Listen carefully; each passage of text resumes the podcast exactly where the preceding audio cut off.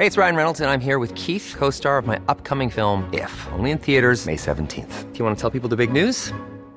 All right, I'll do it. Sign up now and you'll get unlimited for $15 a month in six months of Paramount Plus Essential Plan on us. Mintmobile.com slash switch. Upfront payment of $45 equivalent to $15 per month. Unlimited over 40 gigabytes per month. Face lower speeds. Videos at 480p. Active Mint customers by 531.24 get six months of Paramount Plus Essential Plan. Auto renews after six months. Offer ends May 31st, 2024. Separate Paramount Plus registration required. Terms and conditions apply if rated PG. Dixo presenta Factor Kaiser con Max Kaiser. Dixo is back.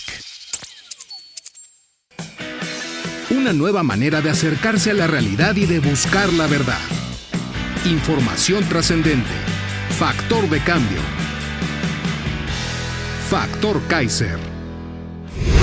Estamos aquí en la casa de Enrique de la Madrid. Nos recibió en su hogar, un muy bonito jardín. Estamos en, en medio de una muy bonita zona de la ciudad. Eh, muchas gracias por acceder a esta entrevista de A Factor ti, Max, gracias. Sí, esta es tu casa. Ya sabes que siempre bienvenido. Muchas gracias. Vamos a empezar con la pregunta que me parece la que todo mundo se, se hace cuando ve a alguien que levanta la mano y dice yo quiero ser candidato. ¿Por qué alguien quisiera gobernar un país que parece no tener solución? Porque sí tiene. Porque a mí me, me- me- verdaderamente me, me- me molesta ver el curso que está llevando el país, a dónde podemos ir a dar, cuando pudiéramos ser un país que estuviéramos trabajando para ahora sí consolidarnos como un país desarrollado, como un país de clases medias, aprendiendo de las insuficiencias, aprendiendo de los errores, pero sí tenemos cómo. Y no me puedo quedar como si fuera un espectador pasivo, como si no fuera mi país, como si no estuviera, en juego nuestras vidas, nuestras familias, el destino de las millones de familias, y nos quedáramos simplemente pasivos. Porque sí sé a dónde podemos llegar, pero también sé a dónde podemos ir a dar. Y no me quiero quedar simplemente con el hubiera hecho. Esta frase muy de la Segunda Guerra Mundial, ¿no? De que les preguntaban, ¿y tú qué hacías mientras en la Segunda Guerra Mundial? Yo esa respuesta es, yo estaba trabajando por México. Hablando de frases de la Segunda Guerra Mundial y de un rabino, eh, hay una frase que dice, si no yo quién, si no es hoy cuándo. ¿Eso es lo que te motiva? ¿Eso es lo Sí, que te sí, mueve a sí, ti? sí, la verdad es que sí. O sea, es, eh, yo sé por qué estamos aquí. Yo sé que eh, hemos sido insuficientes para atender a más de 50 millones de pobres. Sé que la inseguridad no se inventó en esta administración y también sé que hubo casos de corrupción ofensivos que hicieron que la gente castigara. Pero este no es el camino. Lo que estamos haciendo es más corrupción, más pobreza, más inseguridad, más polarización, más odio entre nosotros. Nos estamos alejando de lograr el potencial de país. Déjame empezar por esta segunda hipótesis es- que ponías de dónde podemos acabar si no corregimos el camino. ¿Dónde podemos acabar? ¿Para dónde vamos? Un país donde más o menos el 35% del territorio ya está tomado por el crimen organizado. Pues, ¿Qué te gusta? ¿Que en seis años sea el 50? Y luego quizá en otros seis años ya sea el 70? Y entonces donde sea el crimen organizado el que ya manda en este país, como de hecho ya manda en muchas cosas. Vas a un lugar como, como Tasco en Guerrero, y ahí fui donde me fui enterando de estas cosas, donde te dicen, aquí por ejemplo la Coca-Cola no le puede vender a los Oxos, pasa por el crimen organizado. Los productores de maíz no le pueden vender a las tortillerías, pasa por el crimen organizado. Una de las principales explicaciones de la, yo digo, de la inflación hoy en día, del aumento de los precios, es el crimen organizado. Aquí, por ejemplo, en México puedes comprar un kilo de huevo, 45 pesos el kilo, pero si estás en la Sierra de Guerrero, 80 o 100 pesos. ¿Por qué? Porque es lo que hay. Es decir, en tu hipótesis, cualquiera de las tres corcholatas, la que sea, nos lleva exactamente al mismo camino que López trae. Pues sí, porque mira, yo, yo como veo las cosas es que el presidente, vamos a asumir que tiene buenas intenciones, pero qué mal equipo del que se rodeó. O sea, qué mal informan o le mienten. El otro día estaba yo viendo el anuncio de Iberdrola, ¿no? Se ve que alguien le hizo una tarjeta y le ha dicho, presidente, es nacionalización. No, no es cierto que es nacionalización, hombre. Si los bienes que eran de Iberdrola ahora son de un fondo privado, entonces no es nacionalización. Oiga, diga que vamos a aumentar la capacidad de generación de energía eléctrica de la CFE. Falso, porque las mismas plantas que le vendían toda la electricidad a la CFE, ahora van a ser dueños de otro, pero son las mismas plantas, no aumenta en un solo vatio la electricidad. Entonces yo lo que veo es un equipo de mentirosos, un equipo de ineptos. Entonces ninguno de los de ese equipo pues, puede dar buenos resultados, pues está probado. Ninguno de los de ese equipo dices, pero yo he escuchado a varios empresarios que dicen, bueno, ojalá por lo menos sea Marcelo. ¿Qué le dirías a esos empresarios? Si el ojalá es Dios quiera, ¿no? Y yo, la verdad es que yo sí creo en Dios, pero Dios también cree en nosotros. Y, y Dios no nos va a resolver los problemas. O sea, yo soy de la frase de que a Dios rogando, pero con el mazo dando, ¿sí? Entonces yo no, no soy de esas personas de ojalá. No, a ver, Dios nos puso aquí para hacer cosas y a nosotros nos toca hacer cosas. Entonces, no, lo que va a pasar de ese otro lado es que nos quieren llevar al México de hace 40, 50 años, que yo pensé que lo habíamos superado. Estamos en un presidencialismo exacerbado y estamos en el intento de volver a tener un maximato, simplemente para recordarle a la gente. En el año 28, el presidente Calles, cuando se le terminó su gestión, entonces pudo decidir sobre los otros tres presidentes de la República y mandó sobre ellos.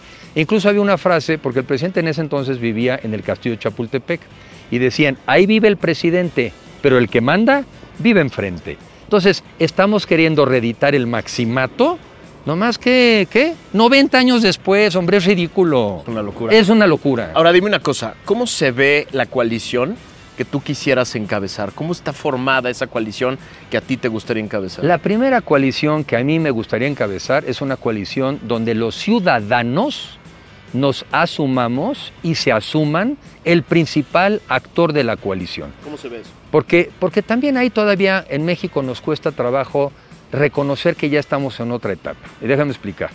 Los partidos políticos son la plataforma, son los que por ley nombran candidatos, los postulan, pero el cliente, el que decide es el ciudadano.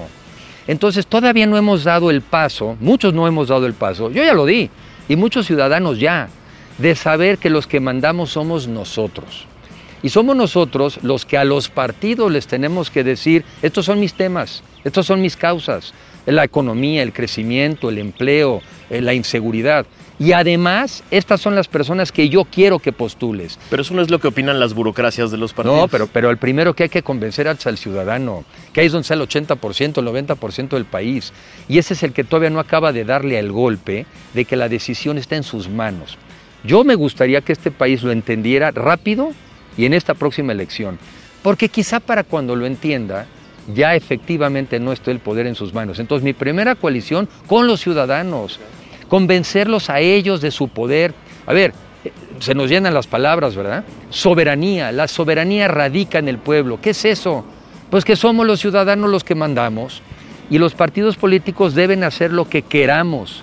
Entonces hay que entrarle. Ahora, la alianza ya prácticamente es de los partidos de oposición con la ciudadanía. Y ahí sí juntos, con un proyecto de país que hayamos acordado juntos y con un liderazgo también acordado, pero por cierto, sin cheque en blanco. Ahora, entonces lo que quiere decir es, Enrique quiere ser el candidato de los ciudadanos a través de los partidos. Sí. Con una agenda ciudadana. Sí.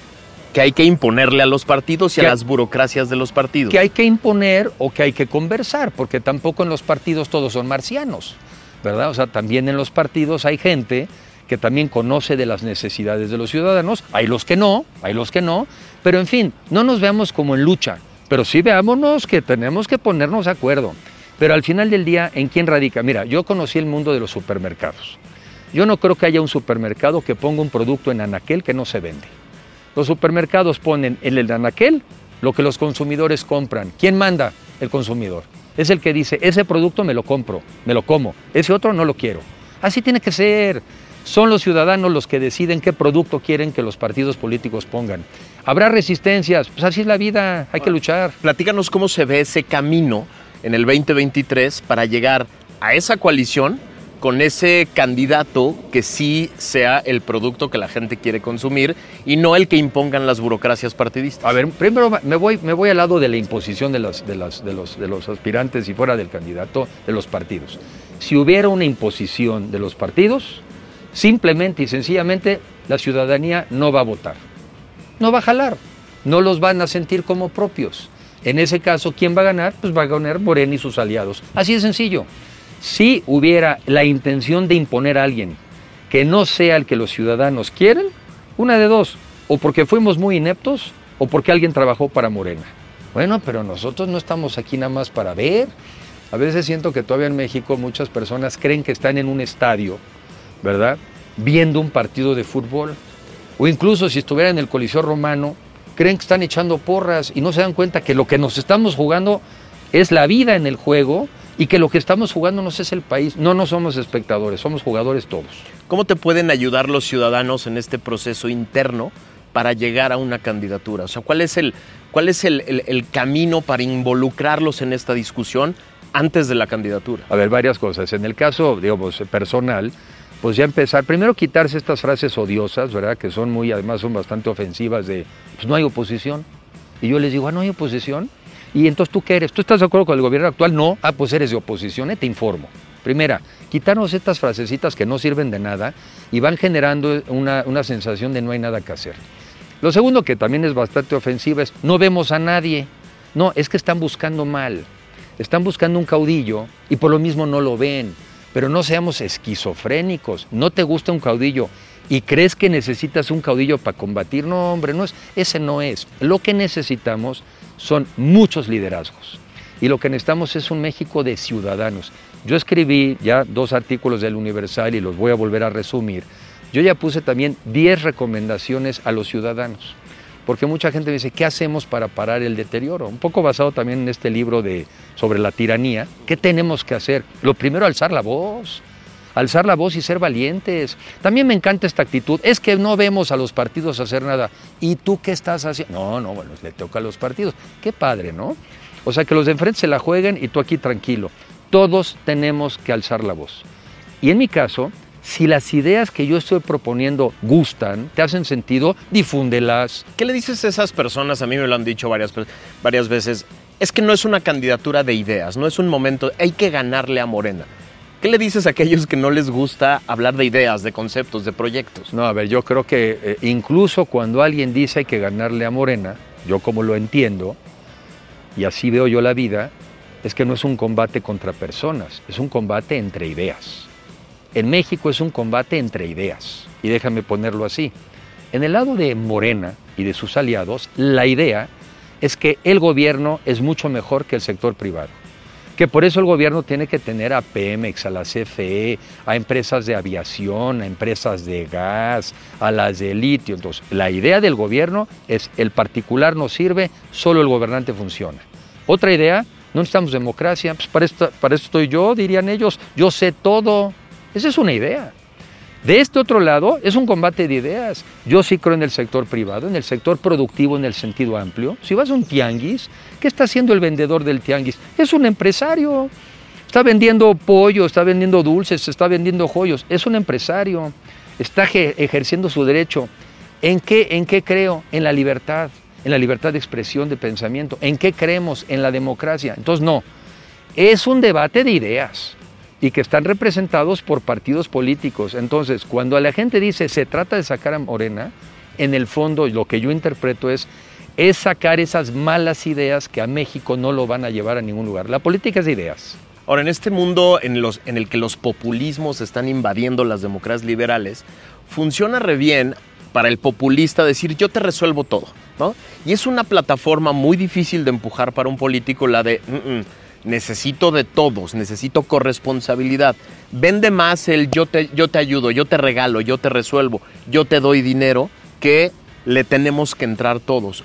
¿Cómo le haces para convencer a la gente de participar en esta idea de no, no hay varitas mágicas? Bueno, a ver, primero los resultados. Yo no volveré a subir, no sé si ya Luis Arredes hoy o no, pero por ejemplo, el crecimiento de la economía de México en estos últimos cuatro años es casi, casi menos 1%. Entonces unas personas dicen, pero qué tipo tan ignorante, que no supo que hubo COVID, que no se enteró que es por el COVID. Yo, sí, tiene razón. No más que en Colombia con el mismo COVID creció 14% en estos cuatro años. No más que en el mundo con el mismo COVID crecieron 9%. A México nos han dado dos virus. Nos ha dado el COVID y la 4T. Y no más que contra la 4T todavía no tenemos vacuna. Pero entonces no es cierto que México va mal nada más porque hubo COVID.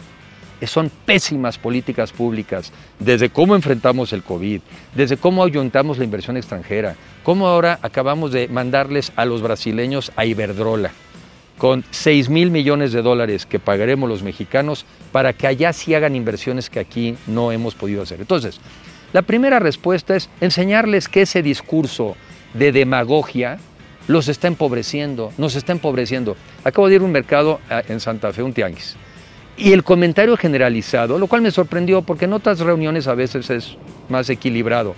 Todos me decían, estamos, no se vende, ya viene la gente, da vueltas, pero no vendemos, no hay poder adquisitivo. A ver, se está muriendo la gente porque no hay medicinas. La gente no los atiende en hospitales. Tenemos ya 150 mil homicidios. Entonces la primera respuesta es, creo en tu inteligencia y creo que te puedes dar cuenta que no fue el modelo que te ofrecieron. Ahora, no te estoy diciendo que yo voy, te vengo a hacer que tú hagas mi tarea. Lo que sí te vengo a decir es que tenemos que ir juntos para resolver nuestros problemas. Sí, sí, a ver, yo uso una frase últimamente, contra las mentiras, la verdad. A ver, contra las mentiras, la verdad. Es mentira que, esto va a crecer por magia. Mira, en términos, las estimaciones de crecimiento de la economía de este año, 1.8. Entonces le pregunté a alguien, oye, dime a cuánto crece la población en México. Es 1.2. O sea, quiere decir que en términos reales, la economía casi no va a crecer otra vez por quinto año consecutivo. Que nadie me diga que la economía va bien. Ahora, déjame regresar a esta parte del 2023.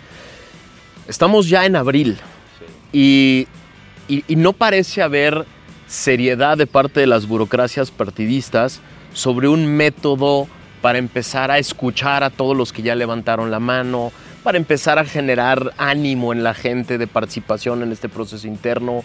¿Qué hace falta? ¿En qué momento vamos a empezar con esta, déjame ponerle, pasarela de precandidatos que empiecen a hablar con la población y empiecen a generar eh, ruido sobre si hay algo del lado de la oposición? Varias reflexiones. Una, eh, creo que, y espero que cuando salga este programa igual y ya haya ocurrido, pero si no, nadie impide, nadie impide que organizaciones de la sociedad civil nos empiecen a convocar, a tener debates, reflexiones, reuniones. Nadie lo impide.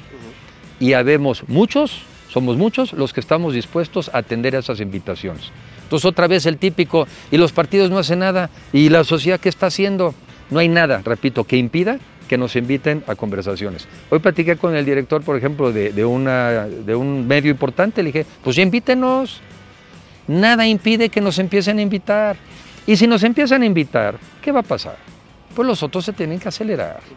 ¿No? Incluso los otros medios van a tener que abrir espacios, porque si unos medios ya nos empezaron a invitar a algunos, ¿cómo queda el medio que aparentemente quiere quedar bien con el gobierno, pero ni modo que no le abre espacios a los demás. Entonces, no hay nada que impida que los ciudadanos en México, las asociaciones de profesionistas y quien quiera nos empiece a invitar. Ahora, ¿qué pasa en este proceso? Imagínate que sea un proceso ideal y vienen todos estos foros, primero organizados por la sociedad civil, después obligados por los partidos, y de pronto surgen varios precandidatos. Al final uno va a ser el candidato a la presidencia de esta gran coalición, partidos, sociedad civil. ¿Qué hacemos con los otros? Porque lo que nos ha pasado en varios procesos anteriores es que el candidato que no quedó o el que quedó descontento genera, si no, por, sin una campaña contraria, por lo menos manos caídas. Lo último que queremos del lado de la oposición son candidatos enojados, que hagan manos caídas.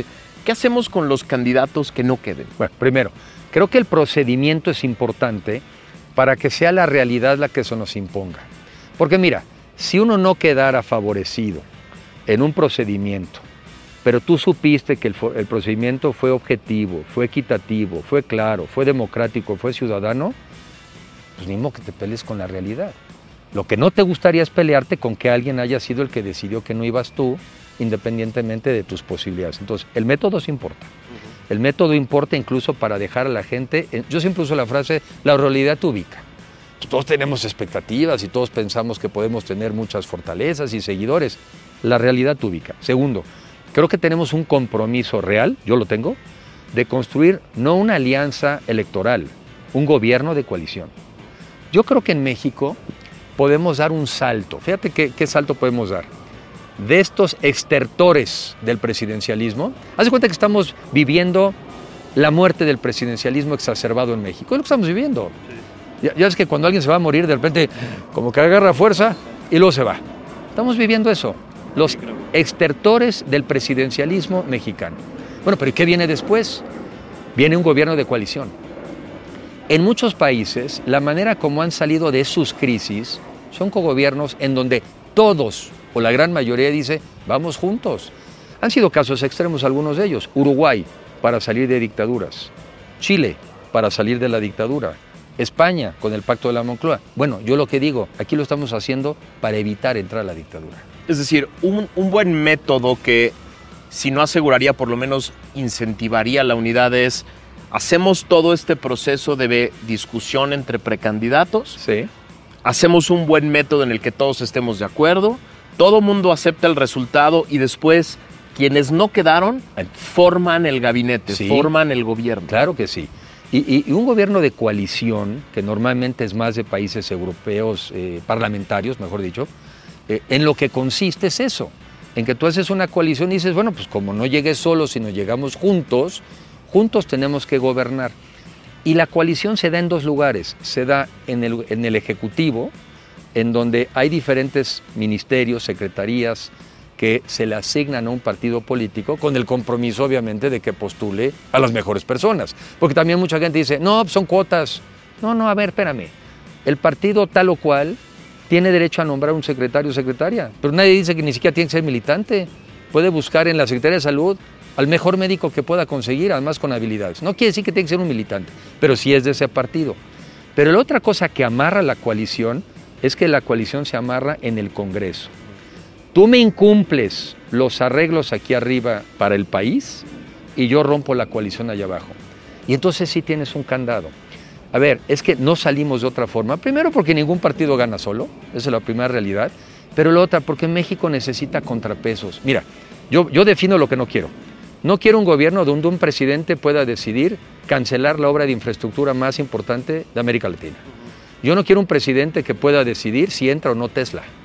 Yo no quiero un presidente que pueda correr a Iberdrola. De la única manera que podemos no tener eso es un gobierno de coalición donde tienes contrapesos y donde si tú como presidente tienes ciertas directrices, pero no son las acordadas con tu gabinete, no va. Ese es el México que ahorita necesitamos. Ahorita necesitamos contrapesos, necesitamos equilibrios y dar certeza al inversionista, a los mexicanos, a los ciudadanos y al mundo. Ese es el gobierno que necesitamos en los próximos seis años. Ahora tengo la tesis, lo he dicho en varias ocasiones, que López quiere intentar cinco cosas, ya lo está haciendo, de aquí al 24. Cinco cosas. Uno, desanimar a la gente. Esto ya está decidido, ya ni le muevan, lo importante es mi corcholata. Dos, dividir a la oposición. Quiere muchos candidatos enfrente. Tres, llenar a la gente de dinero en programas sociales. Cuatro, golpear al INE todo lo que se pueda para que lo deslegitime y, y eventualmente pueda cantar fraude. Y cinco, dejar libre al crimen organizado para que infunda miedo. ¿Cómo le hacemos para ir contrarrestando esas cinco cosas que ya sabemos que va a ser? Bueno, la primera, que, que- que cuando las mencionas que son dramáticas, pero todas verdaderas, preguntarte si ese es el México que quieres para ti, para tus hijos. Yo no. Bueno, yo tampoco. Y entonces, el mundo está hecho no, no de valientes que avanzan mucho, sino de cobardes que se dejan mucho, ¿sí? Y, realmente, como dicen algunas frases que por ahí te llegan, no me sorprenden, no me sorprende el valor de los de las malas ideas, me sorprende la cobardía de la gente que está en lo correcto, ¿no? Entonces, primero esto que describes, ¿no? El número que le pongas. Están pegando al INE para descubrir al árbitro. Pues hay que defenderlo, lo estamos defendiendo. Oye, van a soltar al crimen organizado. Ah, ¿cómo? No entiendo. Entonces, ¿el crimen organizado es aliado del gobierno? Ah, fíjate. Pues yo creo que a mí no me gustaría un gobierno donde lo tengas como aliado. A ver, vamos a verlo del otro lado. México tiene hoy un, día un entorno internacional que sí nos permitiría, en seis años, reconducir el rumbo del país y sentar las bases para ese México desarrollado y de clases medias al que tenemos que aspirar todos. Porque una persona que vive en la pobreza, no, a ver, vive primero en la angustia, todos los días. No sabe si le va a alcanzar. No se puede dar el lujo de enfermarse. Mira, ahora que voy a estos tianguis, están, se paran a las 2 de la mañana, a las 4 están en la central de abastos, a las 7 están poniendo ya el puesto, a las 7 de la noche llegan a su casa para al día siguiente hacer lo mismo y así hacerlo prácticamente 7 días de la semana. Y vivir con el Jesús en la boca. Eso no es vida, eso no es vida. Algunos dirán, hoy lo descubrió. No, no lo descubrí, lo sé de hace muchos años. Y siempre he trabajado para que en las áreas que me han tocado yo pueda influir en que en mi sector a la gente le vaya bien. Pero aquí estamos hablando del país. Y yo creo que quien ha dado resultados en las áreas que le han encomendado puede dar resultados en el país. quien no da resultados en ningún área que le han encomendado, que no piense que la presidencia es donde va a ir a aprender, ¿eh? O sea, también que se nos quite estas ingenuidades. López no llegó a la presidencia porque sí, hay una- un contexto que lo fue llevando, pero al final más del 50% de la población votó por él. Algo descubrió, algo encontró que, que era importante decir. ¿Cuáles te parecen las tres promesas más importantes de López que no cumplió, que tú sí cumplirías? Bueno, primero tiene razón, yo reconozco que él lo que supo hacer con buena lectura e inteligencia es que encontró una población muy enojada con muchas cosas por las que tenía razón. Ya dije, la desigualdad, la pobreza, la corrupción, en fin, eso él lo identificó. Identificó que montarse sobre el enojo de los mexicanos era algo que le iba a ayudar a llegar al poder. Sí, lo sigue haciendo. No dan resultados en el gobierno, pero te sigo enojando. Entonces yo te sigo acelerando todos los días y te sigo recordando, mira las que te hicieron, y mira qué mal te trataron, y mira yo sí te quiero. A ver, ¿qué creo que es relevante del, presidente? Primero, poner sobre la agenda del país el ataque, el combate a la pobreza y la desigualdad. Yo creo que, que puso sobre la agenda del país. Oye, que todo el mundo ya lo compró el argumento. No, desafortunadamente no. Nos falta más empatía, más sensibilidad. Pero que muchos ya le entendimos, ya le entendimos. Dos, este, creo que los programas sociales, aunque muchos tienen muchos defectos, en el corto plazo se han vuelto para muchos mexicanos la manera de sobrevivir. No le puedes quitar un peso a los programas sociales. Creo que podríamos hacerlos mejores, pero en el corto plazo a nadie espantar con que se le quita un solo peso de programa social. Pero ¿qué no hay que conservar? La polarización entre mexicanos. A ver, si tú y yo estamos aquí peleándonos todo el día, ¿a qué horas nos ponemos de acuerdo para hacer la entrevista? Si los mexicanos estamos peleando entre nosotros, ¿a qué hora nos ponemos de acuerdo para traer inversiones, para generar empleos, para capacitarnos? Entonces, tenemos que quitarnos este ambiente de polarización, pero yo sí, ¿eh? yo reconocer que el México que eh, por lo menos hasta el momento llegamos no es justo, no es equitativo, no es parejo, pues no tiene por qué ser así. Ahora, déjame hablar de ti. Eh, el apellido y haber estado en el gobierno de Peña Nieto, ¿son cosas que suman o cosas que restan y, y- y tienes que explicar? A ver, yo sé que me pegan sobre todo en el apellido, primero porque, pues porque se ve que no me han encontrado de otra.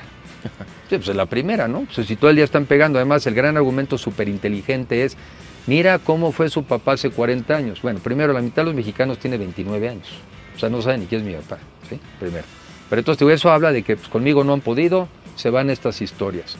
Este, a mí el apellido, a ver, primero, es, este soy yo. yo. Vengo de una familia, no solamente de mi padre, una familia, estoy escribiendo un libro, saldrá próximamente, una familia que viene de Colima, a mi papá le mataron a su papá, ¿sí?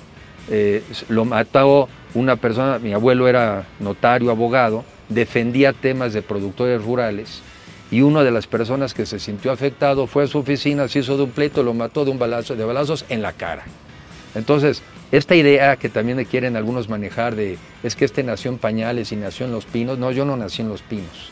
Yo llegué a Los Pinos de 20 años, ya llegué formadito, ya llegué con una visión de país y mi visión sí es de un crecimiento de alguien de clases medias. Yo vengo de un México en donde en la generación de mi papá, cuando luchabas, salías adelante, sacabas una licenciatura, te cambiaba la vida. Ese México hoy ya no existe.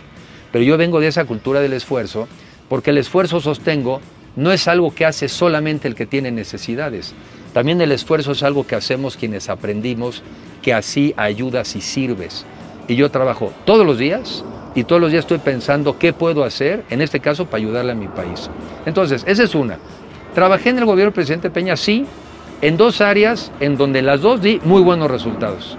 El Banco Nacional de Comercio Exterior, que además me permitió conocer este México exitoso, el México de las exportaciones, la automotriz, los refrigeradores, pero también los berries, los tomates. Conozco el México ganador y el chiste es cómo ponemos ese México ganador también del centro al sur del país. Porque del centro al norte del país es un México que está integrado al mundo, pero no hemos podido integrar al otro. Y en la Secretaría de Turismo, en el año 2017, fuimos el sexto país más visitado del mundo. Entonces yo respondo, en lo que me han encargado, yo he dado resultados, independientemente del gobierno del que he formado parte. Fui también parte del gobierno del presidente Calderón, fui director de la financiera rural, conocí el campo ahí, conocí también esta pluralidad del campo exitoso, el exportador y el ganador, pero también el del minifundio, el de la pobreza. Entonces, yo invito a los mexicanos a que analicemos a las personas por sus resultados, por su perfil y quitémonos de generalizaciones, porque como dice un libro, el que generaliza deja de pensar. Mira, todos los que vienen de negro son, todos los que usan una camisa azul son, el que generaliza deja de pensar. Y, no hay que se- dejar de pensar, ¿eh? Y siempre se equivoca. U- Una vez uno- mis abuelos me platicaron, muy impresionados, un domingo que siempre comíamos en casa de mis abuelos, que acababan de ver a tus padres en misa. Sin, sin, sin aparente seguridad, caminando tranquilos, se le acercaron varias personas. Mi abuelo venía muy impactado porque tenía un par de años de haber acabado el sexenio. ¿Tú crees que López puede va a poder caminar en la calle a partir de 24 tranquilamente? Pues si sigue así, hay una mitad de mexicanos, cuando menos un poco más, que si lo sigue polarizando, no se da cuenta que la polarización no solamente fortalece a su base, sino fortalece a sus enemigos. Y a mí me parece que está llevando las cosas a un extremo donde sí bien le pudiera pasar que no pudiera vivir en el país. Una de las cosas que mucha gente no entiende en el México de hoy, una de las cosas que mi papá pudo hacer fue vivir en su país. Y entre otras cosas lo pudo hacer al salir del gobierno porque tuvo la fama de una persona honorable y honesta.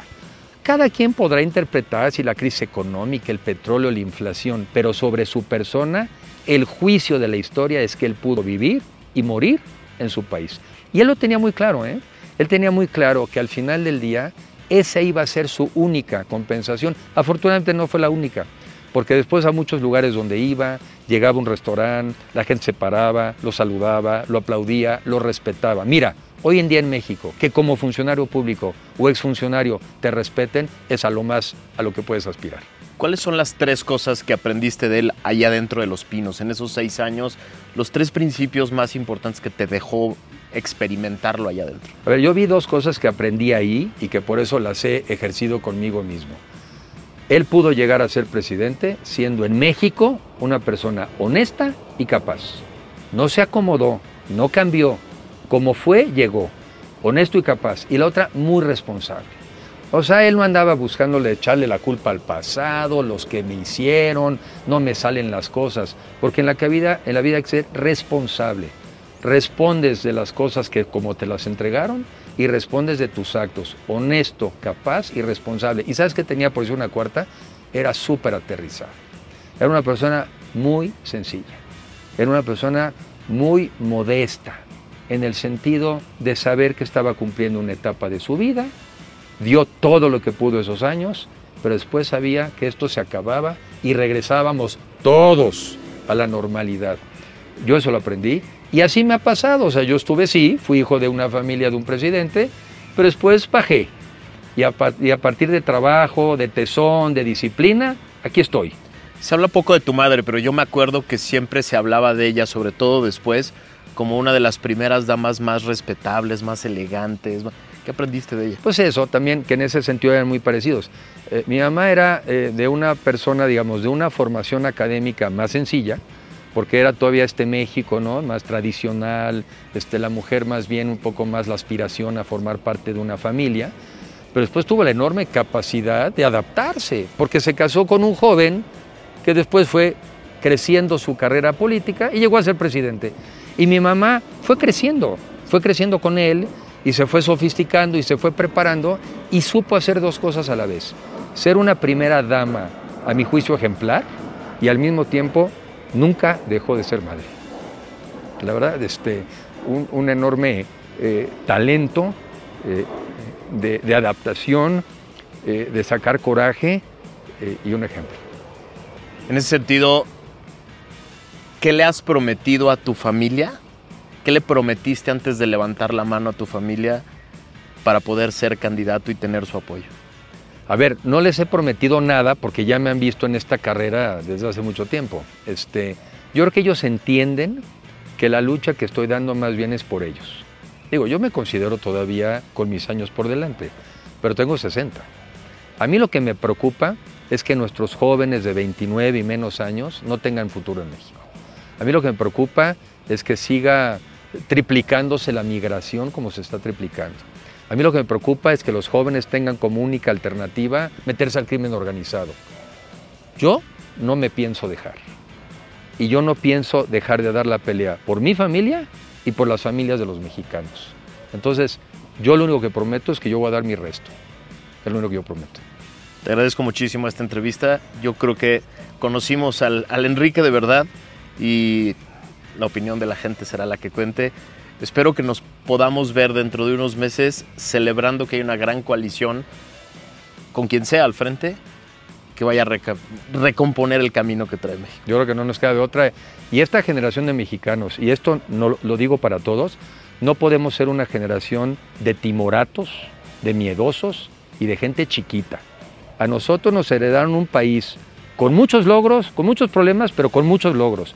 Nosotros no podemos ser la generación que dejemos un México peor.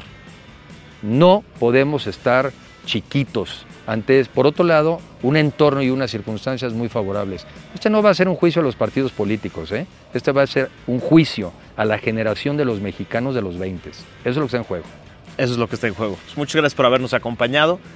Nos vemos la que sigue.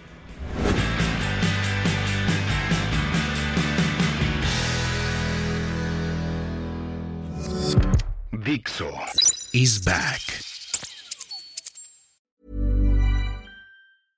¿No se merece tu familia lo mejor? Entonces, ¿por qué no los mejores huevos? Ahora, Egglands Best están disponibles en deliciosas opciones. Huevos clásicos, de gallina libre de jaula y orgánicos de Egglands, que ofrecen un sabor más delicioso y fresco de granja que le encantará a tu familia. En comparación con los huevos ordinarios, Egglands Best contiene la mejor nutrición como 6 veces más vitamina D, 10 veces más vitamina E y el doble de omega 3 y B12. Solo Egglands Best. Mejor sabor, mejor nutrición, mejores huevos. Visita egglandsbest.com para más información.